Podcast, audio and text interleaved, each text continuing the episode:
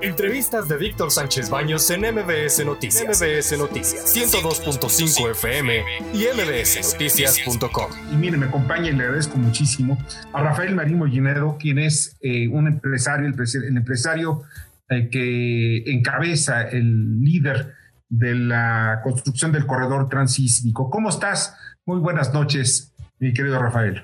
Muy bien, buenas noches. Este, pues mucho gusto en estar contigo y, este, y a la orden para exponer el proyecto del corredor interoceánico. Es uno de los proyectos icónicos de Andrés Manuel.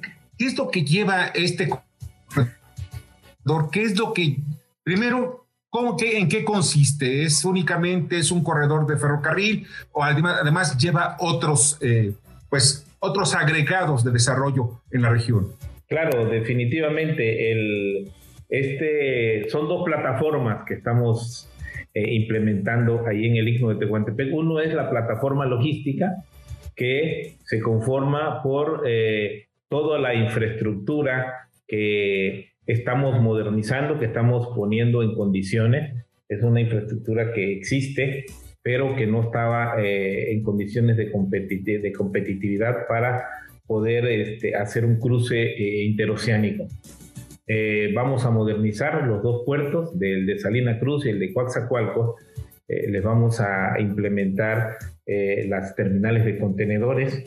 Y estamos modernizando también la vía del tren, estamos haciéndola de nuevo toda la vía, la vía existe, desde 1907 se inauguró este cruce, pero este, a raíz de la entrada en, en vigor en, en, operaciones del Canal de Panamá en 1914, perdió perdió importancia este cruce, se está modernizando la carretera transísmica que existe también, eh, se está haciendo una autopista que va de Oaxaca al Istmo y ya con eso va a estar conectado por autopista hasta el centro de la, República y este, vamos a instalar la fibra óptica, vamos a poner un gasoducto. Toda esta infraestructura es precisamente con el objetivo de eh, desarrollar la segunda parte de la plataforma, que es el establecimiento de 10 parques industriales en todo el corredor.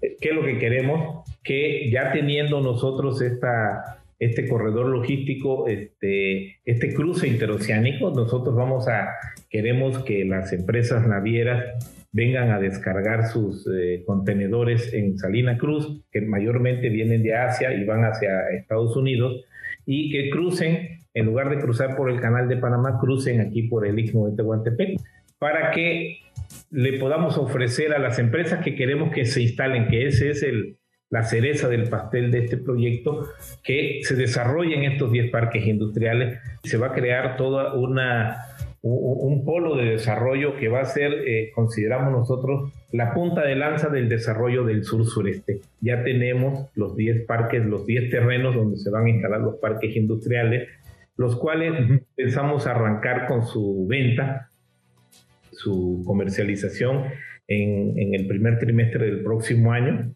En todo este panorama de, inversiones, ¿cuánto estamos hablando de inversión del gobierno y cuánto del sector privado? Sí, nosotros tenemos un aproximado de 100 mil millones de, inversión pública que se va a establecer. De pesos. sí, de, pesos.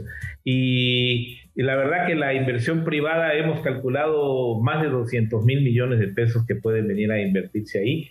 Oye, Rafael, ya que estamos platicando, pues eh, tu, el estado donde tú tienes, estás asentado, que tienes muchos años de vivir ahí, es precisamente Quintana Roo. Ya se viene el proceso electoral para, para Quintana Roo y tú estás siendo mencionado como uno de los aspirantes.